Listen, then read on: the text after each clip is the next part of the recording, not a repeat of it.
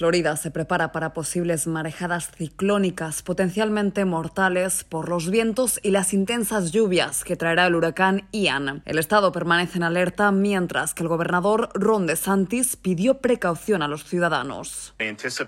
Anticipen interrupciones, anticipen vientos, anticipen mucha lluvia y por supuesto tenemos ríos y cursos de agua en todo el estado de la Florida, incluido en el interior, que están en peligro de desbordarse en esas circunstancias.